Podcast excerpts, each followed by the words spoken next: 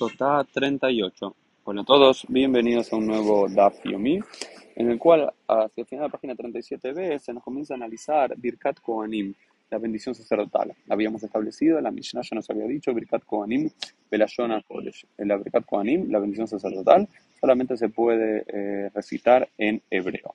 Y luego se analizan algunas otras diferencias. Por, menos, por ejemplo, se nos dice que en la Medina, en cualquier lugar fuera del Migdash, el templo de Jerusalén, eh, la gente solía responder amén luego de cada uno de los tres versículos. Eh, sin embargo, cuando estaban en el templo de Jerusalén, en el Migdash, solamente respondían eh, una Baruch, Adonai Elohim, Elohei Israel, Minaolam Adolam, al final. Otra de las diferencias es que en el Migdash, cuando recitaban es Yevareja Adonai, no decían Yevareja Adonai, sino que decían y y el nombre inefable de Dios, el Shema Meforash. En cambio, fuera del templo de Jerusalén, hacemos un kinut, decimos Adonai y no pronunciamos el nombre de Dios que no sabemos cómo hacerlo. Otra de las diferencias que se hacían era que cuando hacían el Mikdash, los eh, los sacerdotes, levantaban la mano por encima de sus hombros, y más, fuera, a la altura de las cabezas o un poco más incluso, mientras que fuera del templo de Jerusalén, eh, como hacemos con los días, lo hacemos a la altura de los hombros. No hay que levantarlo mucho más. Luego justifican por qué, en hebreo, por qué se debe decir en hebreo, porque dice ko, Ko te barhu, así los vas a bendecir. Y como justamente la Torah está en hebreo, ko, ko significa y así, y así exactamente los vas a bendecir también en hebreo. También se nos dice que tiene que ser de amidad, uno tiene que estar de pie cuando realiza Birkat Koanim, tiene que ser Benesiut Kapaim, tiene que ser elevando los brazos, eh, también lo que tiene que hacer eso. La otra forma de hacerlo es Panim Keneged Panim. Tiene que hacerlo cara a cara a la gente, no le puede dar la espalda a la gente o que la gente le dé la espalda, tiene que ser panim el panim.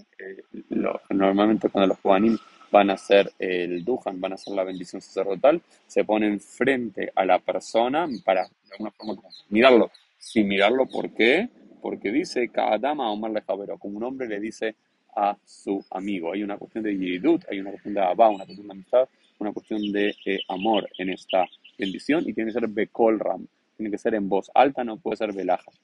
No puede ser sino por qué, tiene que ser de la misma forma que Adam a Omar le Javero, de la misma forma que un hombre le abra a su eh, prójimo, ¿no?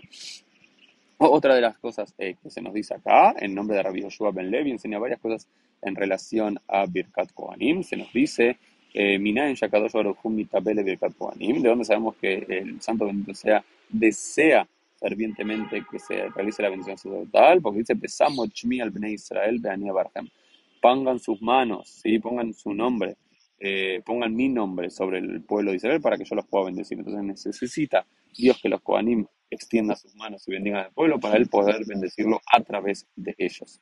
Dice, Kol Kohen eh, Mitbarech,